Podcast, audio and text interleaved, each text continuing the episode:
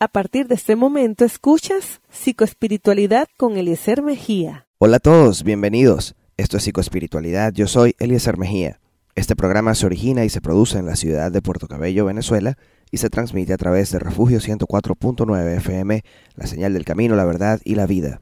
También nos escuchan a través de las plataformas digitales como Spotify, Google Podcasts, Anchor.fm, entre otros. Hoy estoy un poquito afectado de mi garganta debido a una alergia pero esto no va a impedir que podamos compartir nuestra sesión de esta semana, que por cierto está muy interesante y va a ser un programa totalmente distinto a los demás. Como bien siempre les repito, no me gusta encasillarme en un formato siempre igual, pero en esta ocasión he recopilado los audios que compartimos unas semanas atrás con un grupo de WhatsApp donde hiciéramos un taller hablando de psiconeuroinmunología, un tema muy interesante y hoy no tendremos música porque más bien tuve que hacer un resumen de toda la información que compartimos ese día con más de 250 participantes y realmente todos estuvieron muy felices de compartir con nosotros ese espacio.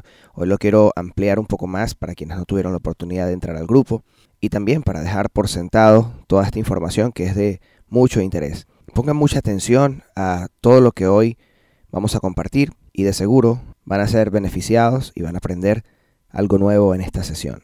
Originalmente fui invitado por mi colega Rebeca Rojas a ese grupo de WhatsApp y a ese taller de psiconeuroinmunología y básicamente hoy ella va a ser mi invitada aunque yo fui su invitado.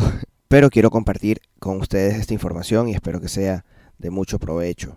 Rebeca Rojas es psicólogo clínico, posee una maestría en psicología infantil, al mismo tiempo es asesora y consultora empresarial, es creadora y fundadora junto a su esposo de una fundación dedicada a la prevención y el rescate de las familias llamada Funda Familia. Además, es acreedora de experiencia adquirida en diferentes instituciones educativas importantes de la ciudad, por consiguiente le acompañan conocimiento y experiencia en el abordaje y tratamiento psicoterapéutico de niños y adolescentes. Rebeca desarrolla un plan de prevención contra el abuso sexual infantil con conferencias y entrenamiento para empoderar a quienes trabajan con niños y adolescentes. Para mí es un honor eh, compartir este programa o este primer programa con Rebeca Rojas. Seguramente tendremos otras oportunidades para compartir acá en Psicoespiritualidad, pero les reitero, lo que van a escuchar ahora son o es el resumen de los audios que enviamos al grupo de WhatsApp que se hiciera hace unas semanas atrás, donde hablamos de psiconeuroinmunología y COVID-19. Sin más preámbulos, vamos a disfrutar de esta nueva sesión de psicoespiritualidad. Regálese una hora completa y no se pierda ningún detalle. Buenas tardes para todos, saludos, soy Lezer Mejía y me alegra que estén todos aquí en este grupo.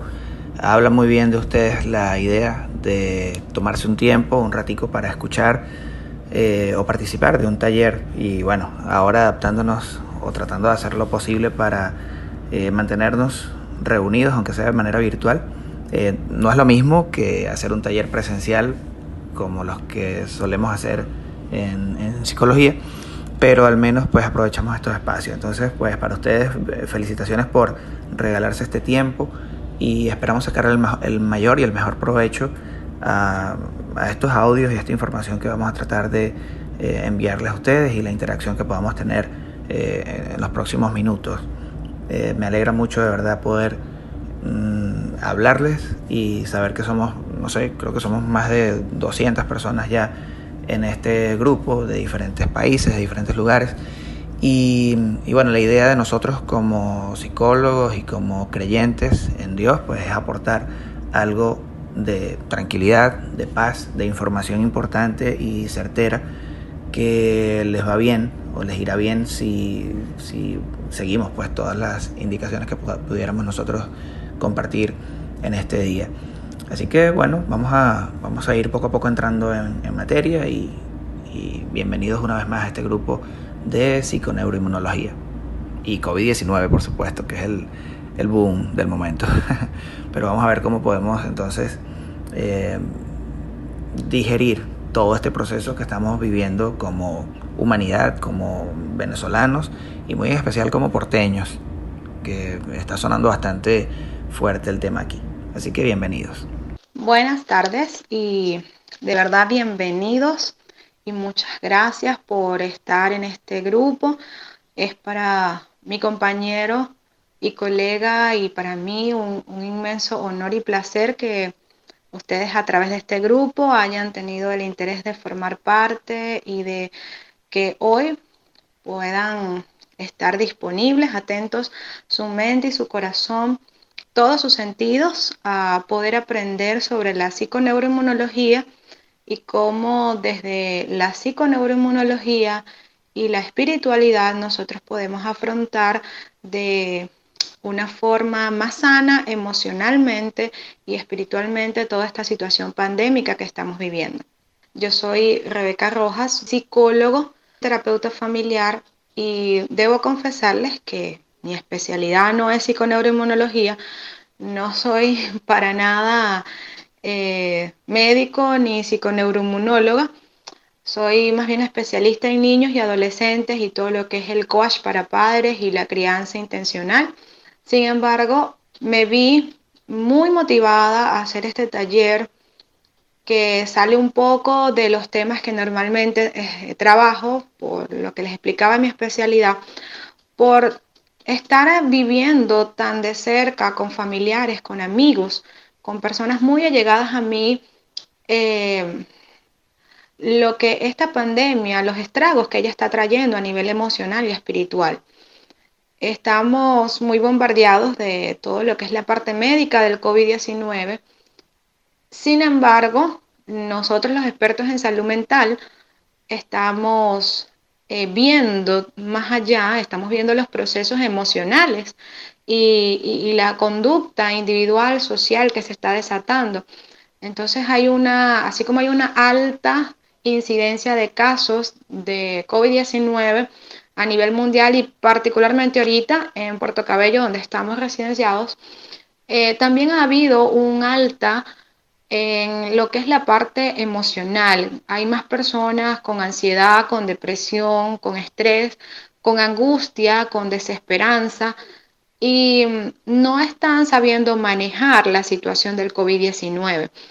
Y por eso es que decidimos que a través de este taller, con todo nuestro corazón y humildad, mostrarle a ustedes otra perspectiva para que ustedes puedan desarrollar desde ustedes mismos, desde todo su potencial como ser humano, una mejor manera de vivir esta pandemia que simplemente nos toca vivirlas.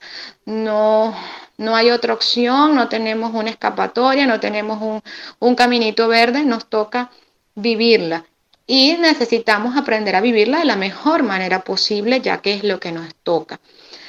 A eso también hoy en este taller le vamos a añadir la parte espiritual y vamos a estar hablando de lo que es psiconeuroinmunología espiritual, que es un término que usted no va a conseguir en Google y que si probablemente usted lo consigue, va a estar asociado a las energías y a las, y a las vibras, y ese no es el enfoque que le, está, le vamos a dar.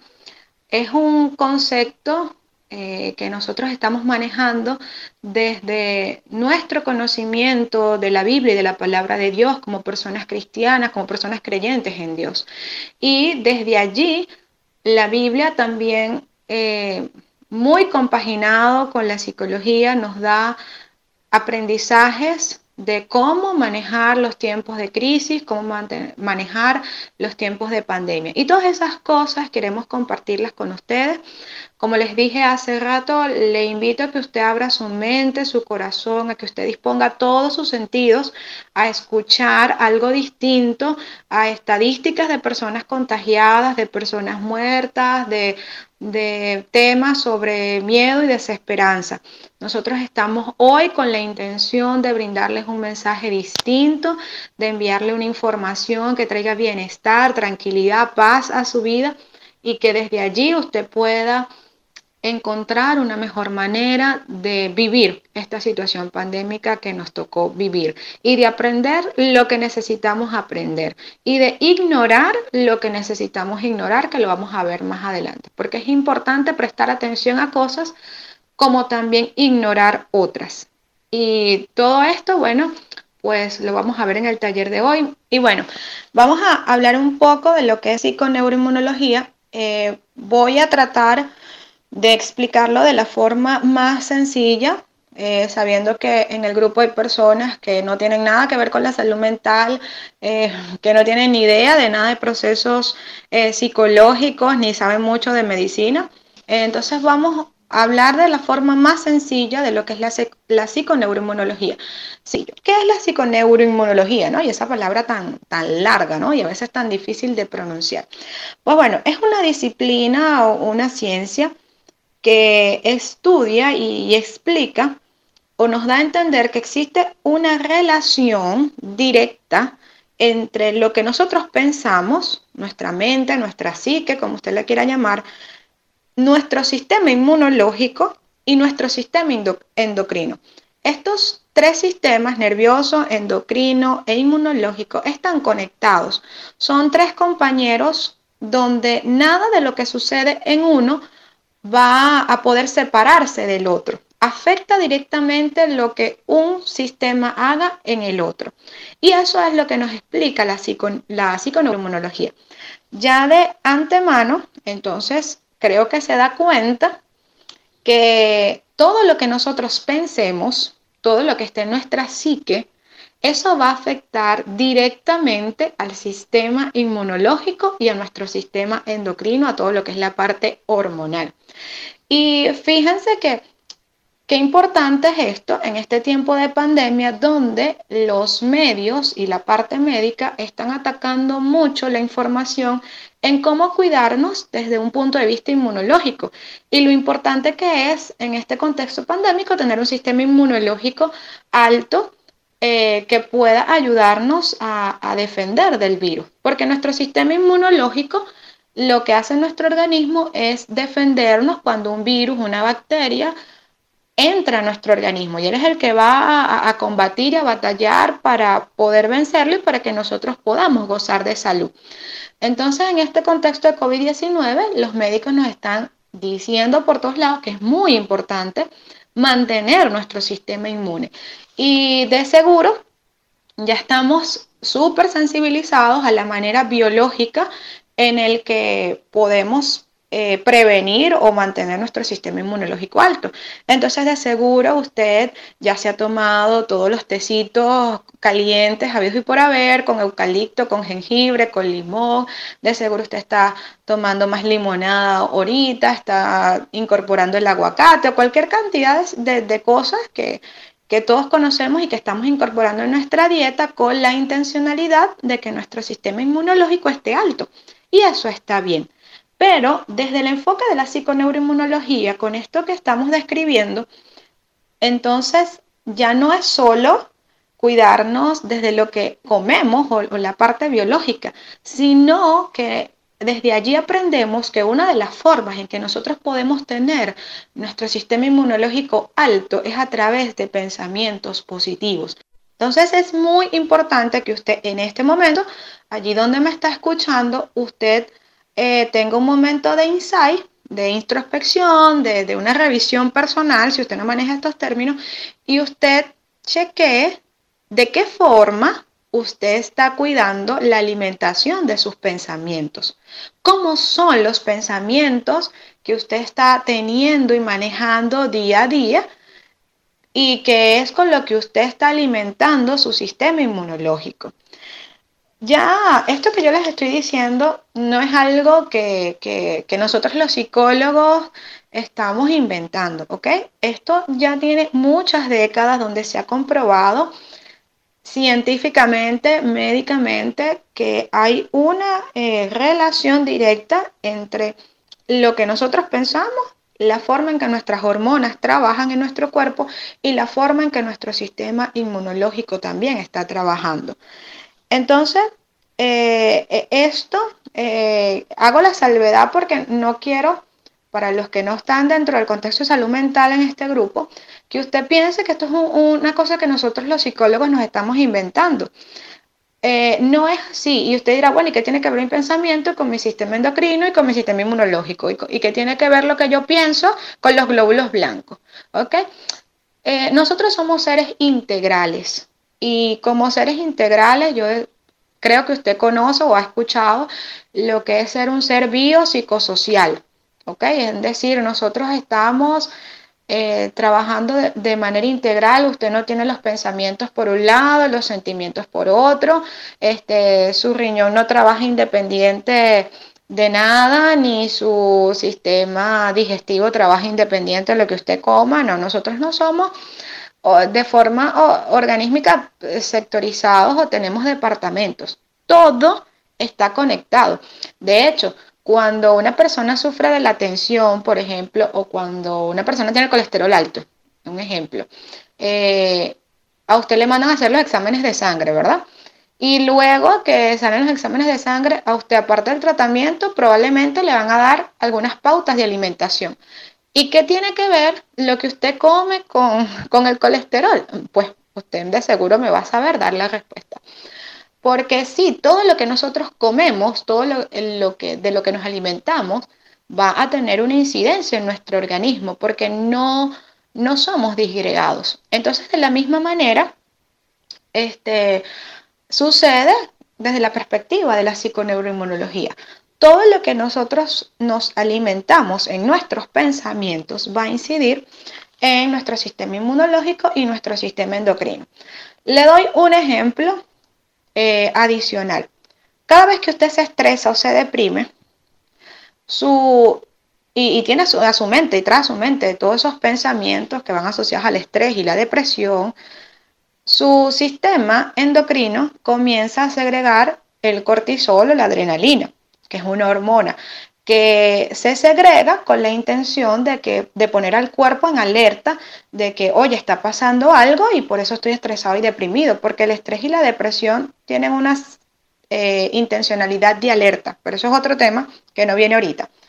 Entonces, cuando usted se deprime, cuando usted está estresado, su cuerpo, sin usted darse cuenta o si no se ha dado cuenta hasta ahora, si no lo conoce, su cuerpo va a segregar cortisol o adrenalina para que prepare a su, a su mente, a su cuerpo de que hay una situación externa que está afectando y que, hay que hacer algo, pues porque algo afuera está pasando distinto a la cotidianidad.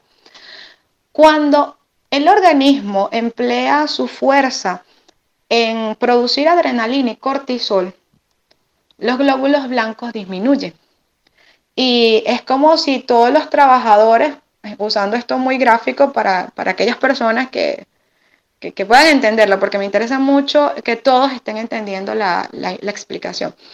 Eh, cuando el cuerpo necesita hacer o segregar el cortisol y la adrenalina, es como si todos los trabajadores de nuestro cuerpo, de nuestros organismos, en sus departamentos, se paran y entonces tienen que generar fuerza y apoyar ese sistema. Entonces los trabajadores del, sistema inmunológico, de nuestros glóbulos blancos, se paralizan y van a atender la, la, situación con el cortisol y la adrenalina. Entonces nuestros glóbulos blancos comienzan a tener estancado su proceso, no se están produciendo y nuestro sistema inmunológico se debilita.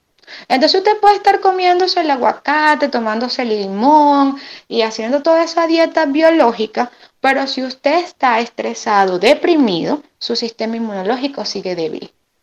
Bueno, para mí la psiconeuroinmunología, eh, cuando me preguntas qué es la psiconeuroinmunología, es una palabra muy rara y muy larga.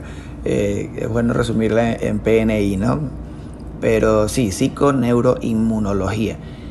Eh, una disciplina muy interesante, relativamente nueva, que tiene que ver con los nexos o los vínculos que pueda tener el, pensamiento, el curso del pensamiento, el correcto curso del pensamiento con relación a, nuestro cuerpo y todo lo que tiene que ver con nuestro sistema inmune, sistema endocrino y el sistema eh, nervioso, eh, bien sea central o, sus diferentes eh, subdivisiones que pueda tener.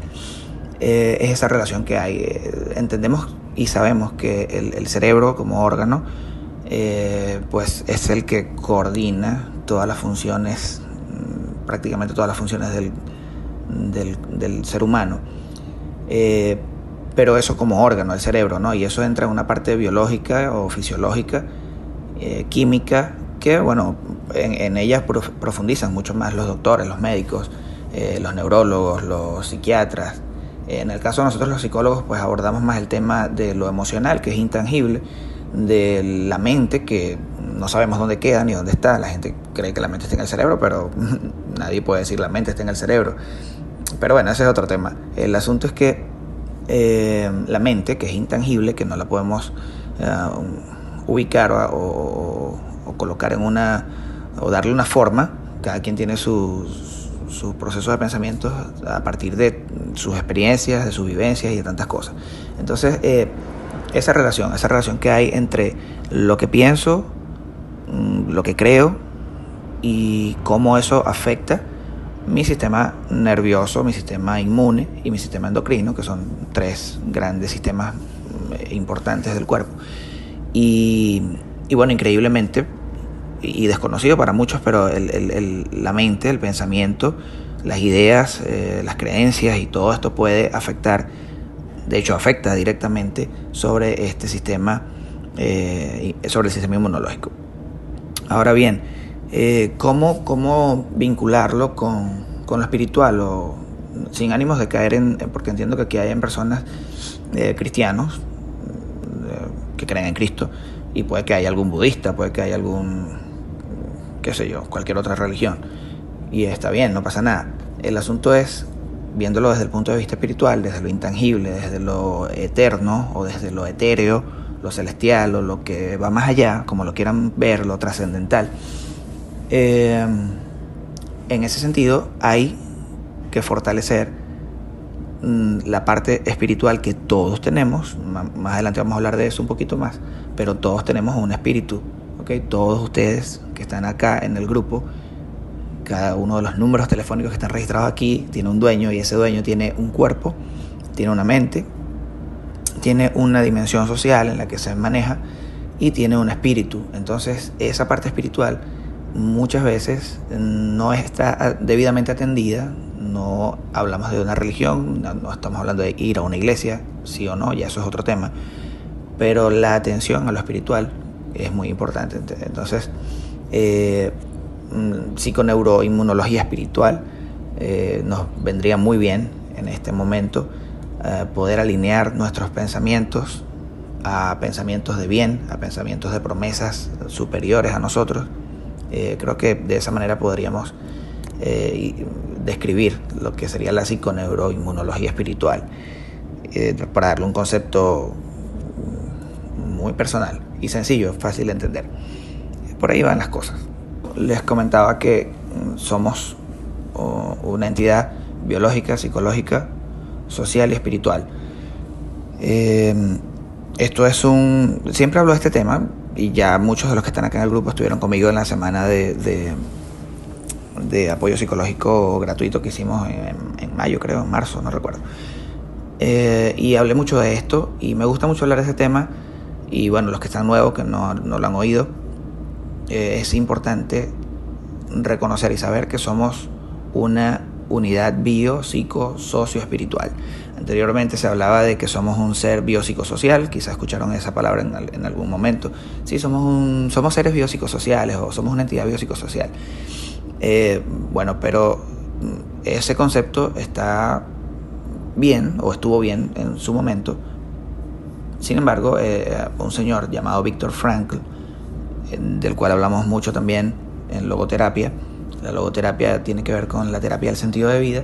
Este señor, eh, sobreviviente a los campos de, concentración nazi, eh, desarrolló toda una teoría dentro del campo de concentración, en la cual ya la había iniciado antes de ser capturado por los nazis. ¿no? Y, bueno, eso es historia. El asunto es que él era psiquiatra también y, él pudo eh, darse cuenta de que las personas que estaban dentro del campo de concentración y tenían un sentido de vida, tenían una conexión con lo espiritual, esas personas eran capaces de sobrevivir al campo de concentración. Yo hice un ensayo, mm, voy a ver si lo tengo aún por aquí y se lo voy a compartir nuevamente. Al grupo se lo pasé aquella vez, pero se lo voy a compartir un ensayo de un libro de este señor Víctor Frank que se llama El hombre en busca de sentido. Por cierto, se los recomiendo. Mm, voy a tratar, no, no, no se los prometo, pero creo que lo tengo también aquí disponible en mi teléfono y voy a tratar de mandarles el libro para que lo lean. Es un libro relativamente corto, no sé, ciento y pico páginas, pero es muy interesante, eh, donde él habla de la historia, de todo lo que vivió dentro del campo de concentración. Y en mi ensayo que me tocó hacer cuando estudié logoterapia en el Instituto de Logoterapia, el Instituto Venezolano de Logoterapia Víctor Frank en Valencia, mm, tuve que hacer un ensayo de ese libro y ahí expreso de manera directa que Venezuela viene a ser desde hace muchos años ya un gran campo de concentración, no nazi, sino nuestro propio campo de concentración gigante, donde hemos sido reducidos a cualquier cantidad de cosas, eh, donde los ricos ya no son ricos, sino que son iguales a los demás, eh, donde los pobres, bueno, algunos están más pobres y, eso. Pero en este campo de concentración nadie se escapa, todos eh, son víctimas de, los flagelos de este campo venezolano. Aquí todo el mundo mm, tiene necesidades de, por el gas, por la gasolina ahora, por el agua, por la electricidad, por el mal servicio de internet qué sé yo, todo ese tipo de cosas y, y, paré de contar. Entonces, eh, básicamente hablaba de eso. Quiero que vayan captando la idea de lo de el, asunto con Víctor Frank, la logoterapia, el sentido de vida y la espiritualidad, porque este señor es precisamente quien introduce el tema de la espiritualidad al, al, digamos, a lo científico. O sea, todos los científicos, todos los médicos, todos los eh, investigadores hablaban de biopsicosocial, pero Frank le añade biopsicosocial espiritual, porque se dio cuenta que realmente tenemos todos una dimensión espiritual, que por cierto la dimensión espiritual eh, es la última, es la más profunda, es la que no se enferma, el cuerpo se deteriora, eh, se muere, se enferma, se daña, se deja de funcionar. Eh, la mente también se puede deteriorar, el curso del pensamiento, las distorsiones cognitivas, la manera como nosotros vemos la vida, la percepción, eh, qué sé yo, todo lo que tiene que ver con lo psicológico. Eso, eso también se deteriora y se daña. Eh, lo social también se daña, la, familia se, se descompone, los amigos se van del país, eso daña nuestra socialización. qué sé yo, los familiares se mueren, los jefes del trabajo son problemáticos, eh, qué sé yo, todo lo que tenga que ver con la socialización se puede deteriorar y se puede dañar, pero todo lo que tiene que ver con el espíritu, eso no se daña, eso es intocable. Eh, ahí nadie puede penetrar, en tu espíritu nadie puede penetrar más que Dios y tú. Esa es una relación muy íntima y muy personal, ¿no? El asunto de la espiritualidad. Y, y bueno, el espíritu no se enferma. En todo caso se enferma el cuerpo, pero desde el espíritu podemos sanar el cuerpo desde el espíritu podemos eh, obtener grandes beneficios en, el cuerpo, en la mente y, e incluso eso va a repercutir en la, socialización.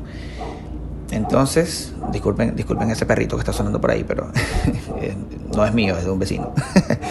bueno, entonces, eh, sí, básicamente eso es la importancia que tiene el asunto de lo biológico, lo psicológico y lo espiritual. Eh, a ver, ya va. Discúlpenme un momentico. Sí.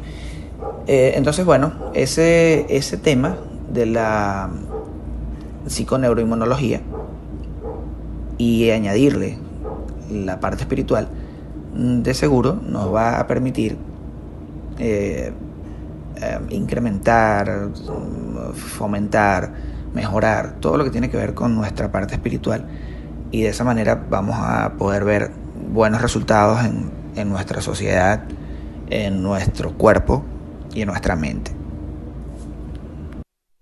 La primera cosa muy importante eh, para mí, que quizás usted no va a, conseguir dentro de la psiconeuroinmunología, que es algo muy, muy personal, eh, que usted necesita manejar o entender o conocer para poder tener competencias eh, o una personalidad inmunocompetente es que usted se dé cuenta de cómo enfrenta usted las situaciones de caos, que en este caso es la pandemia del COVID-19. Hay muchas opciones, o para decirlo de alguna manera, cuando el ser humano tiene una situación de caos, de alto impacto emocional, eh, cada ser humano tiene como que alternativas u opciones. Hay muchas formas de respuesta. Por ejemplo, ante un diagnóstico de cáncer, cinco personas pueden reaccionar de formas distintas. ¿Por qué? Porque eso depende mucho de la, de la inmunocompetencia eh, personal que tiene cada ser humano. Allí donde me está escuchando pueda evaluarse a sí mismo y lograr identificarse en cuál es la manera como usted maneja las situaciones de caos. Una de ellas es desde la victimización. La persona que maneja el caos desde la victimización es aquella persona que todo el tiempo está diciendo o pensando, más que diciendo, pensando, tiene un pensamiento de pobrecita yo o pobrecito yo, este, imagínate que, que nos vino a suceder esto a nosotros, nosotros en Venezuela, que estamos tan mal, que no tenemos la, ninguna medida de seguridad ni higiénica. Ay, imagínate, pobrecita yo, que me dio mononucleosis, chikungunya y me ha dado tantas cosas, entonces yo ya estoy en la edad mayor y yo estoy dentro de esas estadísticas que dicen que son los más de alto riesgo, o pobrecita yo que no no tengo la salud suficiente, que no tengo las medicinas suficientes. Si esta persona víctima o, el rol de victimización es aquella que todo el tiempo está en una queja permanente donde siente que el medio externo le condiciona sus emociones, donde siente o, la vivencia es que no tiene en sí misma ningún tipo de control ni responsabilidad ante lo que está pasando y que es una víctima de las circunstancias externas. Es víctima de su edad, es víctima de la gente irresponsable que no se cuidó, es víctima de los chinos, es víctima de los rusos, es víctima de vivir en Venezuela que no tiene las condiciones y es víctima de tantas cosas. Entonces, esta persona que vive en victimización siempre está atribuyendo su estado de ánimo a las situaciones externas y siempre se está mirando con desvalorización, sin autonomía, sin responsabilidad y, con una sensación de pérdida de control. Estas personas que están desde la victimización como una forma de afrontar el caos son también esas personas que siempre buscan responsables o que siempre están buscando que el medio externo, sea persona, sea un gobierno o sea lo que sea, les venga y les solucione. Estas son también las personas, y hago una, una salvedad aquí, que nunca habían tenido nada que ver con la iglesia, que no son cristianos, que no tenían nada que ver con Dios. Y entonces ahorita tienen esos estados súper llenos de oraciones y están ahorita este, mm, eh, haciendo oraciones. Y, y ojo, eso no es que esté mal, Solo les estoy diciendo con esto es que estas personas que viven desde la victimización ahora están como que pidiéndole ayuda a Dios porque siempre eh, lo externo es lo que a donde, donde esperan que, que haya la solución. Ahora, ¿cómo está usted ahorita viviendo el COVID-19? Está todos los días quejándose, está todos los días sintiéndose asustado, está todos los días sintiéndose que no tiene nada que hacer, que no puede hacer nada. Si eso es así, entonces usted lo puede estar viviendo desde la victimización. La persona que comienza a vivir las situaciones de caos desde la victimización son personas que se hunden fácilmente en cuadros depresivos y de estrés o en cuadros ansiosos. Porque entonces colocan afuera la responsabilidad de las cosas. Y cuando colocan afuera la responsabilidad y cuando ven que afuera no hay soluciones, cuando ven que afuera no hay mejoras, sino que más bien parece que es peor, entonces no saben manejar la situación, se llenan de pensamientos destructivos, negativos y terminan cayendo en estas situaciones de estados emocionales que nombré. Y como ya explicamos, desde el punto de vista de la psiconeuroinmunología, pues su sistema inmunológico está débil. Entonces esa persona, si llega a ser contagiada, porque es una realidad, si esa persona llega a ser contagiada, entonces, aunque se tome los medicamentos que se tome, su propia depresión, su propio estrés, su propio miedo puede hacer que incluso tarde más en recuperarse o que incluso se pueda quedar estancado o que sus síntomas puedan ser más profundos. Y quizá usted va a creer que esto que yo le estoy diciendo es una loquera, pero le dije al inicio, abra su mente y su corazón a estos temas, abra todos sus sentidos y, y déjenos a nosotros los expertos en la salud mental abrirle los ojos a un mundo que existe también.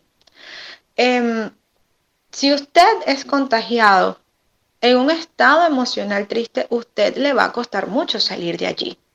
Es más, hay personas que pueden haber muerto porque eligieron, consciente o inconscientemente, no seguir luchando. Hay gente que cuando vio todo lo espantoso de los síntomas, hay gente cuando vio que sus síntomas a medida que pasaba el tiempo iban avanzando, esas personas se echaron a morir, como decimos literalmente. No siguieron luchando, dejaron que sus pensamientos y sus emociones de incapacidad, de descontrol, de caos, los abrumara y no lograron vencer el COVID-19. Y eso no se lo va a decir ninguna estadística ni ninguna información. Eso se lo vamos a decir nosotros los que sabemos de salud mental. Eso no se puede comprobar científicamente médicamente le van a dar es un diagnóstico de que se complicó, de que si le sucedió tal cosa en los pulmones, que si le dio esto o lo otro, y los médicos tendrán sus explicaciones. Pero las explicaciones psicológicas, las explicaciones emocionales, es que hay muchas personas que murieron de COVID-19 porque eligieron no seguir luchando. Y eso no solo sucede en el COVID-19, eso sucede en pacientes con cáncer, en pacientes con, diabetes, con personas que se dializan. Hay muchas personas, y yo sé que quizás algunos de los que me están escuchando conocen incluso familiares que eligieron morir, que ya no querían luchar, porque esto se trata de voluntad. Pero el que es víctima, el que vive desde la victimización, no va a asumir nunca nada. Va a dejar que afuera responsabilicen o, se encarguen de la situación. Entonces, si usted está desde esa desde esa perspectiva de victimización, entonces lo que va a suceder es que cuando usted se levante creyendo que hoy va a haber menos números, pues se va a conseguir un montón de estados llenos de gente que murió, de números más altos, de que ayer habían 800 contagiados y hoy hay 900. Y eso la va a abrumar o lo va a abrumar más y lo va a hacer caer en situaciones depresivas o de estrés. ¿Y a dónde va su sistema inmunológico? ¿Qué hacen sus glóbulos blancos? están estancados sin producir glóbulos blancos, sin producir leucocitos, porque todo el personal de su sistema está trabajando en producir adrenalina y cortisol porque vive en una depresión y un estrés constante. Entonces es muy importante en cómo alimentamos nuestros pensamientos y cómo lo asumimos. Y voy con esto de la espiritualidad, ¿no? Y de nuestra creencia y de nuestra fe en Dios. Eh, ¿realmente usted está alimentando sus pensamientos de fe? Y voy con, el punto aquí que me interesa. ¿Usted está dejando todo en manos y el control de Dios o usted está teniendo una fe activa? Porque una cosa es creer y tener la convicción, porque es así, de que hay un Dios supremo, soberano, que tiene control de todas las cosas, que está gobernando el mundo y que está permitiendo con un propósito esta situación de COVID-19. Y mi fe es activa en que creo eso y también me encargo de afianzarme espiritualmente y me encargo de conocer lo que Dios quiere para mí, me encargo de conocer el propósito de Dios para mí en esto, lo que Dios me está enseñando a mí a través de esto, y, sabes, eh, pasarse la responsabilidad a usted, o usted está todos los días, ay Señor, ayúdenos a que pase todo esto rápido. Y así como que, bueno, eso es, hablando con mucho respeto, eso es lío tuyo, Dios, de cómo hace, porque tú eres el único. Y usted está simplemente teniendo una fe pasiva. Cheque cómo está su fe ahorita. Si su fe también es una fe de victimización. Si su fe es donde, bueno, yo dejo todo eso y lanzo la pelota para allá a, que Dios haga algo. O usted está teniendo una fe activa, que es la que vamos a ver en, la otra perspectiva y forma de, abordar eh, el caos. Hablábamos ahorita de la victimización y desde la víctima, pues la responsabilidad siempre se deja a lo externo. Otra forma de asumir el caos es desde la responsabilidad. Una persona que asume el caos desde la responsabilidad es una persona que entiende que aunque hay una situación externa, siempre en toda situación hay algo que sale de mi control, pero hay algo que yo controlo. ¿Ok? En el contexto de COVID-19 hay muchas cosas que salen de su control. Y es importante que usted logre identificar qué es lo que sale de su control. ¿Qué es lo que usted no puede hacer ante esta situación de COVID-19? Y esa es una tarea que yo le voy a dejar pendiente. Ahora, yo sí me voy a quedar es con la parte en que usted tome en cuenta qué es o, o de qué sí usted tiene control. Y le voy a mencionar unos ejemplos. Usted no puede controlar el que le hayan quitado su cotidianidad, el que le hayan quitado su día a día, el, ir al trabajo, el ir al colegio, el usar la mascarilla que a muchos no les gusta, el, que ya no podemos ir a un centro comercial, el que ya no podemos ver a nuestras familias como antes, en que ya no podemos relacionarnos de la misma manera, no podemos celebrar los cumpleaños, eso usted no lo puede controlar, eso forma parte del caos de la pandemia de COVID-19. Ahora, lo que usted sí puede controlar es cómo reacciona usted ante eso. Y ahí es donde empieza esta segunda forma de afrontar el caos pandémico que es desde la responsabilidad que usted identifique lo que usted puede controlar. Y lo único, lo único que usted puede controlar y de lo único que usted puede hacerse responsable en este contexto pandémico es de sus emociones y sus pensamientos. De la actitud, cómo lo vive, de la actitud, cómo lo afronta. De más nada. Y yo les digo esto porque eh, es importante, es importante que, en toda esta situación usted no mire a más ningún lado, sino que usted se mire a usted mismo. Si usted pone la mirada fuera, usted va a ver números, usted va a ver cifras, usted va a ver muertos, usted va a ver contagiados, usted va a ver caos, eh, situaciones económicas. Y si mira fuera en un contexto de Venezuela, pues bueno, es peor aún la cosa, ¿no? porque usted va a mirar el gas, la gasolina y todas esas cosas que, nosotros los venezolanos ya conocemos muy bien. Pero por eso es que les digo, les estoy diciendo que no es mirar afuera, es mirar adentro. En la medida en que yo estoy muy pendiente de mí, yo voy a poder alimentar mi vida de una mejor manera.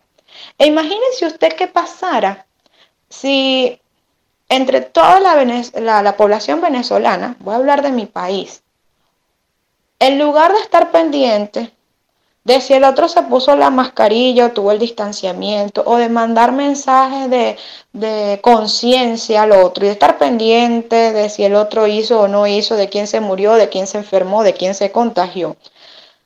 Cada uno se levantara un día y se propusiera a ser responsable de su vida.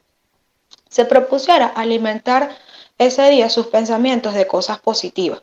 Porque, ojo, una cosa interesante que a mí me llama mucho la atención es que la gente en los estados y en su día a día lo único que habla es de los enfermos y los contagiados. Y yo digo, ajá, ¿y por qué no pueden hablar de los que sí se curaron, de los sanos? De, ¿Por qué no hablar de la cantidad de personas que está superando el COVID? ¿Por qué no hablar de la cantidad de personas a nivel mundial que sí pudo con esto?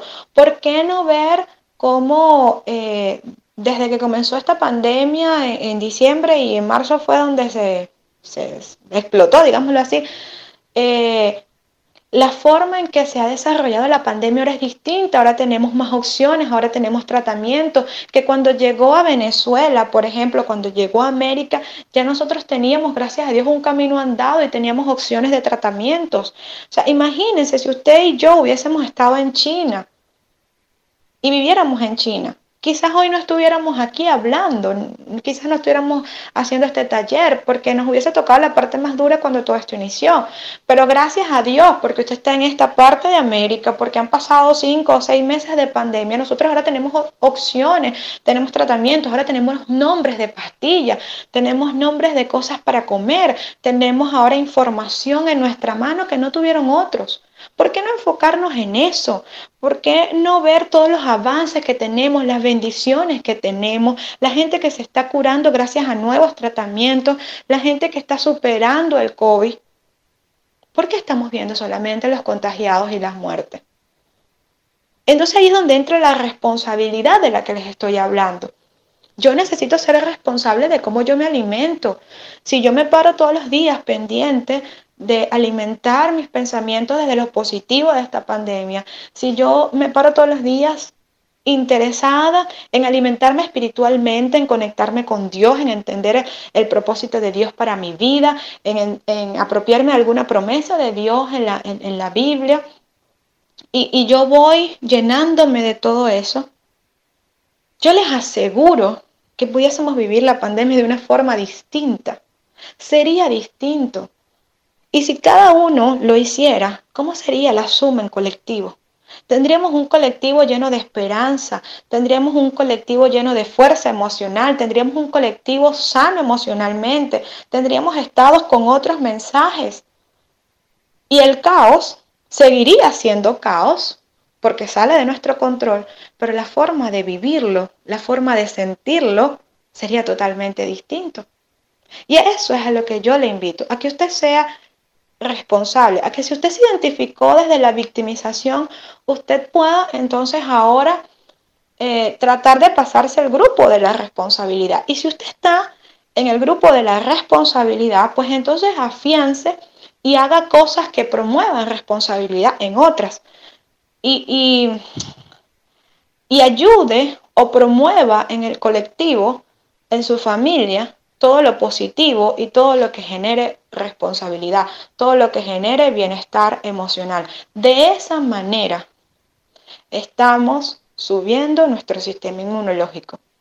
De esa manera, aunque seamos contagiados, porque tampoco lo podemos controlar, vamos a poder experimentar o, o vivenciar la transmisión del COVID-19 de una manera distinta. La personalidad inmunocompetente es esa, es explotar o es desarrollar en nosotros todas las habilidades y fortalezas en nuestra área mental, emocional y espiritual para poder afrontar las situaciones de caos. Ahora, de seguro usted quisiera, se está allí preguntando, ¿y cómo hago eso? Porque pues yo quiero tener una personalidad inmunocompetente, yo quiero poder eh, tener en óptimas condiciones toda mi integralidad como ser humano para poder manejar la situación de COVID-19. Entonces, bueno, preste mucha atención a cosas que son elementales para desarrollar una personalidad inmunocompetente. Ok, hablemos de las actitudes frente al COVID, COVID-19. Yo de esto tengo mucho que decir, voy a tratar de ser breve y voy a tratar de, de no decir todo lo que pienso, porque en ocasiones no es bueno decir todo lo que pensamos. Pero como ustedes son gente eh, inteligente y gente que está aquí porque está interesada bueno, en aprender algo, eh, simplemente esto, todo lo que diga en este, a partir de este momento es mi punto de vista personal, ¿ok? Eh, a ver, toda la vida ha existido um, enfermedades de todo tipo. Toda la vida ha existido uh, pandemias, virus, eh, enfermedades contagiosas. Hace poco salimos del ébola. Eh, aunque escuché por ahí como que estaba volviendo en, no sé dónde fue, en Bolivia, en Perú, algo así dijeron. Bueno, son, hay mucho rum rum y, muchas cosas que se dicen que no podemos constatar. Pero el asunto es que siempre han habido enfermedades y está bien. Eh, COVID-19 eh, dijo alguien por ahí que es lo mismo, es la misma enfermedad que cualquier otra, que hay unas incluso más potentes e incurables. pero a diferencia del COVID es que tiene un mejor community manager, algo así como que un mejor, eh, ¿cómo se llama? Un promotor. Entonces se puso muy de moda, imagínense, se habla de esto a nivel mundial. El mundo está detenido por completo, el mundo entero. Esto no se, había, no se había visto ni se había vivido nunca antes, ya vamos para un año en este plan, ¿no? Y, y bueno, está bien, estamos obedeciendo a los gobiernos, por cierto. Eh, bueno, pero eso es otro asunto. Ah, que han habido muchas muertes. Sí, claro que sí, claro que sí. Esta semana compartí algunos estados en, en, mi, en mi teléfono. En particular uno de un señor llamado John MacArthur que publicó una noticia que dio el Centro de Control de Enfermedades o algo así que se llama la, institución, donde da unas cifras mm, serias e importantes con relación a los muertos en Estados Unidos, por ejemplo, que siempre sacan las estadísticas en base a, los Estados Unidos. Hablaban de, creo que 160 mil personas que murieron o que han muerto en, esta, en este periodo, de los cuales solo el 6%, el 6% fueron muertes confirmadas por COVID. Entonces hablamos de 9 mil y pico de personas, que es un número importante. Sin embargo, no es un volumen suficiente como para hablar de pandemia. Pero bueno, en algún momento escucharemos la verdad de todo esto, ya sabremos si tiene que ver con algo político, con algo de algunos otros intereses o si realmente era una pandemia. Sea como sea, debemos cuidarnos, por supuesto. Eh, yo puse hace un par de días en mi estado esas cosas, eh, coloqué cosas como que me gusta la idea de andar con un tapabocas porque a veces andas en la calle y cualquier camión anda botando smog y humo negro que es muy dañino. A veces viene una brisa y levanta un montón de polvo y te lo tragas, ¿no? Entonces me gusta la idea de usar el tapabocas por, porque también eh, me gusta tener mi garganta sana porque la utilizo bastante la voz, ¿no? Para trabajar y para cantar. Y necesito estar bien. Entonces el tapabocas me ha venido muy bien. Eh, y creo que lo voy a seguir usando mientras, por lo menos cuando ande en la calle, ¿no? aunque se vaya la pandemia, aunque volvamos a tener la vida normal que todos deseamos, pues creo que lo va a seguir usando. Así que nos ha venido bien el tema de la prevención, del cuidado, de lavarnos las manos al llegar a la casa, cosa que yo no hacía. Ah, tengo un bebé pequeño y, ahora él me dice cada vez que entro a la casa, creo que la mamá lo entrenó. Le dijo, dile a tu papá que se lave las manos cada vez que llegue. Entonces el bebé me dice, papi, lávate las manos, porque siempre que llegaba a la casa eh, era un encuentro, es un encuentro muy emocionante. Él sale corriendo cuando escucha las llaves y me, cae encima, ¿no? Eh, hemos tenido que modificar ese maravilloso momento a, esperar, o lo hemos postergado a esperar que yo me lave las manos y luego lo abrazo, lo beso y le digo cuánto lo amo. ¿no? Eh, el asunto es que, pero, pero está bien, me parece bien, eh, es bueno cuidarnos, es necesario, es importante. Ahora, ¿dónde está el problema? Con las actitudes o las malas actitudes que estamos tomando con el COVID, y voy a ser categórico en esto, creo que hay un problema de psicosomatización hay un problema de fondo cuando estamos todo el día pensando en, en, COVID y no pensando en otra cosa. Cuando nuestra cabeza pasa todo el día dando vueltas y leyendo estados, leyendo noticias, leyendo información. Y voy más allá. En nuestra ciudad, eh, en las últimas dos, tres semanas se ha vuelto como una expectativa, y he estado hablando de esto hoy mucho porque bueno, he sido criticado por mis comentarios y la forma en que expreso las cosas y está bien, cada quien es libre de, hacer lo que quiera pero este, he tratado, estoy intentando hacer una pequeña campaña desde mi estado, pues para mí, para mis contactos y los que me conocen, de, de, tener un poco ese asunto de, estar esperando quién va a ser el próximo que se va a morir. He escuchado eso montones de veces, ustedes no lo creen. ¿Quién va a ser el próximo reconocido o famoso o popular de la ciudad que se va a morir? Y eso no está bien.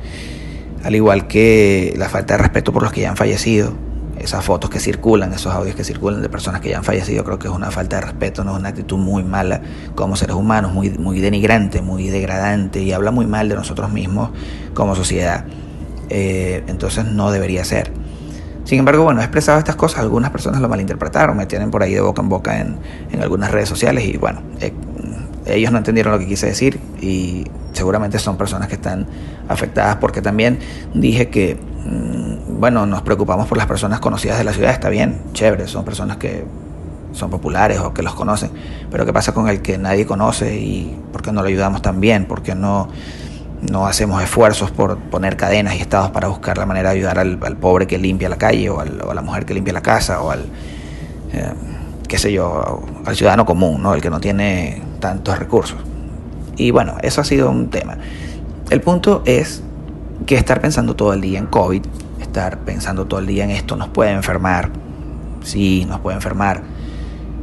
Eh, eh, la mente puede transferir sensaciones, síntomas y muchas otras cosas a nuestro sistema nervioso, a nuestro sistema inmune y a nuestro sistema endocrino, que eso es psiconeuroinmunología. Y la actitud que deberíamos tener y la que quisiera que tuviéramos, tanto los que estamos en este grupo como la gente que me lee, es que hablemos de vida, que hablemos de cosas buenas, que tengamos momentos o que procuremos generar o crear momentos diferentes, agradables, eh, dentro de lo que se pueda. Sabemos que hay dolor, que hay tristeza por la partida de personas conocidas y está bien. Eh, es necesario vivir ese duelo y expresarlo y todo lo demás.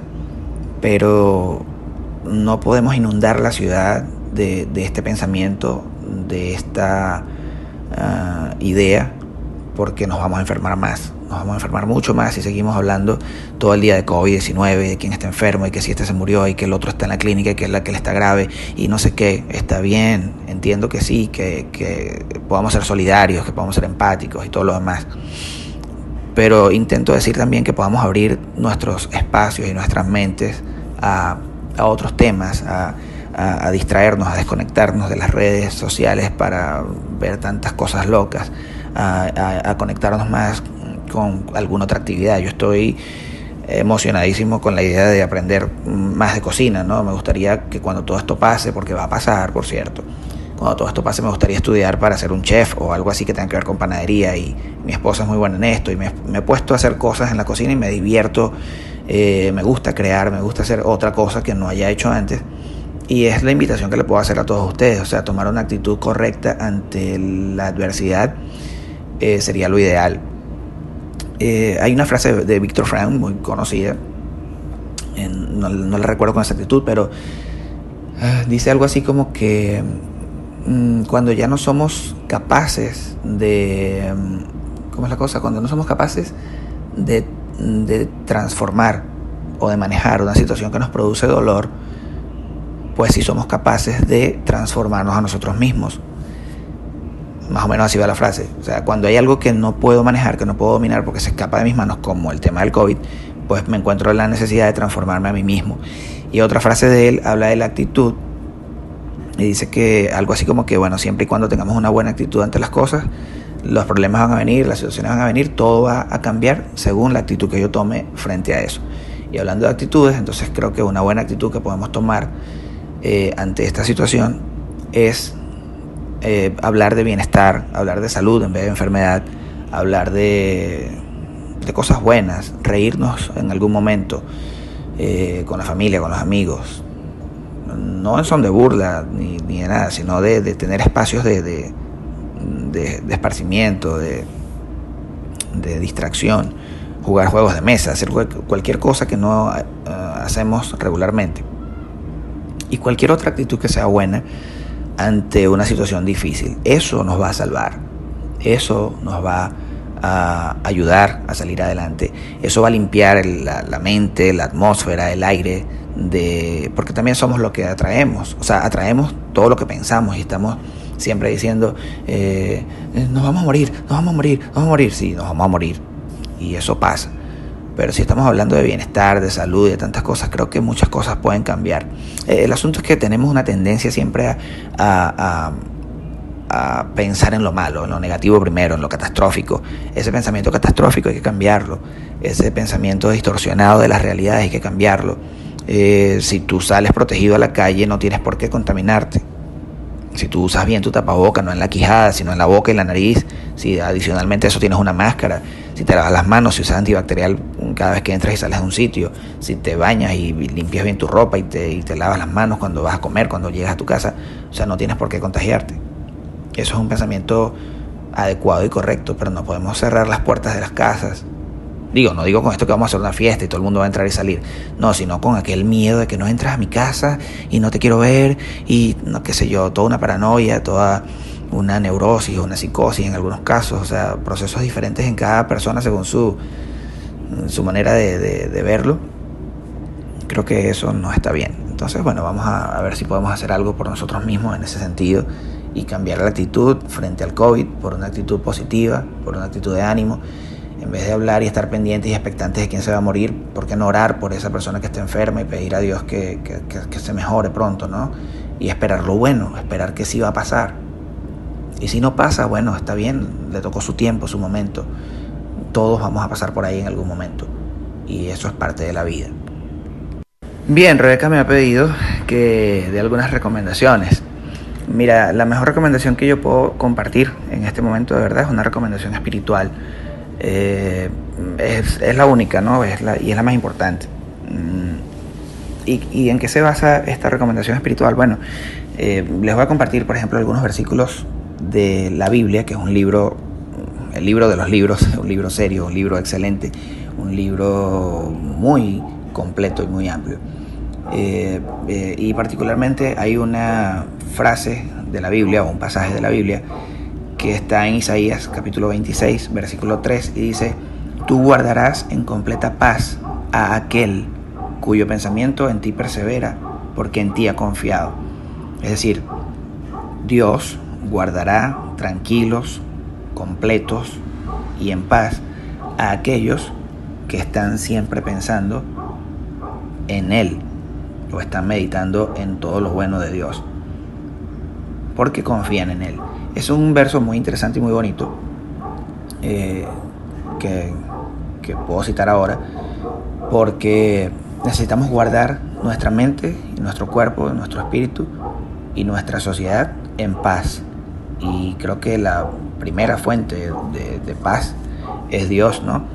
Y bueno, nos toca a nosotros explorar y conocerlo y eso es un trabajo que debemos desarrollar a nivel espiritual. También, por ejemplo, en Efesios capítulo 4, versículo 23, dice que renovemos el espíritu de nuestra mente. Es decir, que en nuestra mente hay un espíritu porque es intangible. Y si yo estoy todo el día contaminando mi mente de mm, lecturas chingas, catastróficas, de noticias eh, malas, pues obviamente voy a distorsionar y dañar mi mente, que es lo que está pasando actualmente con muchas personas. No con ustedes. Ustedes están aquí interesados en aprender, en cambiar su pensamiento, en liberar su mente para cosas buenas y está bien. Eh, esa, recomendación de renovar nuestra mente creo que es importante y necesaria, disculpen, para, para todo el mundo, para poder tener siempre un pensamiento nuevo, una idea nueva, algo nuevo y bueno en qué, con qué conectarse, ¿no? Eh, hay otra hermosa promesa en Isaías 40, versículo 31. Dice que los que esperan en el Señor renovarán sus fuerzas, se remontarán como las águilas, correrán y no se cansarán, caminarán y no se fatigarán. Es muy hermosa esa promesa que Dios nos regala. Eh, el asunto de ser cristiano, el asunto de, hablar y leer la palabra de Dios, más que de ser un santurrón o de ser una persona ultra correcta o ultra perfecta, porque eh, particularmente no lo soy, soy un ser humano igual que todos ustedes, pero el asunto de conocer y leer la palabra de Dios es un beneficio, es para gente inteligente, siempre lo digo. O sea, a ver, ¿en, qué me beneficia estar enojado o peleado con Dios? ¿En qué me beneficia... Eh, debatir con Dios. ¿Quién puede debatir con Dios? ¿Quién puede saber más que Dios? En este caso, eh, su palabra y lo que Él nos promete. Hay más promesas de bien. Ahora mismo se me viene a la mente una de, Jeremías, capítulo... Ah, Jeremías, déjame buscarlo, 10, 20, no, no, lo tengo ahora el, número, pero está en Jeremías. Y habla de... Eh, dice Dios, yo sé los planes que tengo para ustedes, son planes de bien y no de mal. O sea, Dios está pensando en nosotros en planes de bien y no de mal. Y este asunto de Dios y todo esto, pues se presta mucho a, debate porque algunas personas van a decir eh, que Dios, a ver, Jeremías, voy a buscarlo por aquí para que tengan la cita. Eh, muchas personas van a tener problemas con Dios y van a decir que bueno, que porque Dios está permitiendo que todo esto pase en el mundo y, todo esto. Ah, ajá, aquí lo tengo. qué bueno que tengo mi computadora, Jeremías 29.11. Ahí lo pueden encontrar si tienen una Biblia. Jeremías 29.11 dice, yo sé los planes eh, que tengo para ustedes, dice el Señor. Son planes buenos y no para lo malo, para darles un futuro y una esperanza. Y hablando de esperanza, la esperanza es un tema muy interesante. También la Biblia dice que la esperanza no avergüenza. ¿Ok? En fin, esto no lo vamos a convertir en una iglesia ni en un culto. Simplemente quiero decirles que la lectura, bien sea de cualquier lectura que sea buena, pero también la lectura de la palabra de Dios y los beneficios que hay dentro de ella nos van bien a nosotros, nos van súper bien. Creer que Dios está al control de todo lo que está pasando me, me, parece mejor que estar discutiendo con Dios. Poner mi vida en las manos de Dios, poner mi salud en las manos de Dios eh, y todo lo que pueda yo hacer para confiar en Dios, pues está bien y es un beneficio para mí. En Romanos, Romanos 12.2 habla de que no nos adaptemos a este mundo, sino que nos transformemos mediante la renovación de nuestra mente para que podamos verificar realmente cuál es, cuál es la voluntad de Dios y pensar en todo lo que es bueno, aceptable, agradable y perfecto. Eh, entonces tenemos que renovar nuestro pensamiento, definitivamente tenemos que renovar, cambiar, sacarnos el chip viejo, sacarnos todas las ideas eh, eh, erróneas que podamos tener con relación al COVID, con relación a la vida y con relación a la muerte, con relación a la enfermedad, con relación a, la pandemia, con relación al encierro, con relación a tantas cosas. Eh, renovar todos los días nuestra mente, todos los días y no adaptarnos a lo que el mundo nos está planteando o nos está diciendo. No se, no se trata de ser unos rebeldes ni ir contra la ley, sino adaptarnos al, pensamiento de Dios, a lo que Dios quiere para nosotros, ¿ok? Y, bueno, les voy a leer aquí en mi Biblia un, capítulo de, Romanos, capítulo 5, dice, dice así, Romanos capítulo 5 dice, justificados pues por la fe tenemos paz con Dios por medio de nuestro Señor Jesucristo por quien también tenemos entrada por la fe a esta gracia en la cual estamos firmes y nos gloriamos en la esperanza de la gloria de Dios.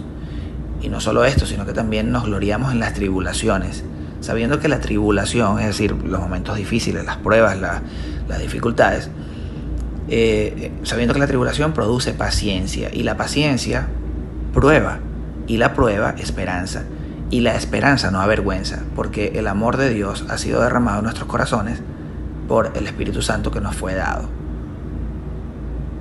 Muy interesante y muy bonita está este pasaje de la Biblia de Romanos capítulo 5, eh, donde nos enseña que van a haber momentos buenos, pero van a haber momentos difíciles en la vida y en esos momentos difíciles de prueba y de dificultad son para, para ser probados. Y cuando somos probados, la prueba nos produce esperanza.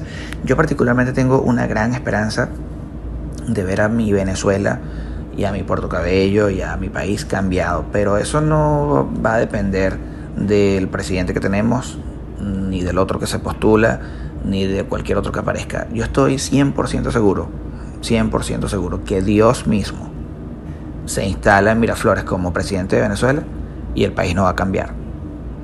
¿Cómo? Así de fácil. Dios se sienta en la silla presidencial de Venezuela y Venezuela sigue siendo la misma. Porque necesita cambiar tú, necesito cambiar yo. Necesito dejar de ser corrupto yo, necesito dejar de ser corrupto tú. Necesito dejar de hacer tantas cosas que hacemos como venezolanos, como cultura venezolana, para que eso pueda cambiar. No estoy a favor de uno ni de otro, pero realmente estoy a favor de que nosotros seamos los que cambiamos el, o cambiemos eh, nuestro nuestra forma de vida, nuestra cultura y todo lo que hacemos para poder ver un cambio en nuestro país. Eso es esperanza. Y tengo esa esperanza y no la pierdo. Y tengo la esperanza de volver a ver a todos mis amigos que se fueron del país algún día aquí. Eh, tengo fe en la gente que trabaja, que cree, que se esfuerza, que inventa, que emprende. Y, sé que vamos a salir adelante porque nada es eterno. Y esto tampoco va a ser eterno. Y deseamos pues ver nuestro país como, como queremos que sea para, nuestros hijos, para nuestros nietos y para eh, el futuro y el tiempo que tengamos acá en la tierra. Entonces, bueno, básicamente esas son mis, las recomendaciones que les puedo dar, les invito a, abrirse a lo espiritual, les invito a abrirse a Dios, les invito a, a, conectarse con lo eterno, con lo que es duradero. Todo lo demás es efímero, todo lo demás es temporal, pero lo que realmente es duradero, lo que realmente es intangible y no se daña, no se toca y nadie puede penetrar ahí es en tu espíritu. Y esa dimensión tú la tienes, yo la tengo, solamente hay que alimentarla. Así como alimentamos el cuerpo bien y lo cuidamos, así como vamos al gimnasio, así como nos bañamos. Bueno, yo no voy al gimnasio nunca, pero así como nos bañamos y, nos aseamos y tenemos cuidado del cuerpo, pues también debemos, cuidar nuestra salud mental y también debemos cuidar nuestras relaciones interpersonales y todo lo que tiene que ver con la, todo lo que tiene que ver con la socialización al tiempo que debemos cuidar eh, nuestro espíritu, que eso es algo muy interno con nosotros. Y, bueno, de eso se trata de tener una relación con Dios donde Él te va corrigiendo y te dice, esto no está bien, esto sí está bien, y ahí vamos cada día tratando de ser unos mejores individuos. Si necesitas ayuda psicológica profesional y estás en Venezuela, llama o escribe al número 0412 2031 y fuera de Venezuela, más 58 412 748-2031 y contacta a Eliezer Mejía. Pide una cita en línea o presencial con anticipación. Gracias por estar en sintonía y no olvides seguirnos en Instagram, arroba psicoespiritualidad, arroba Eliezer Mejía y arroba UDETIPC.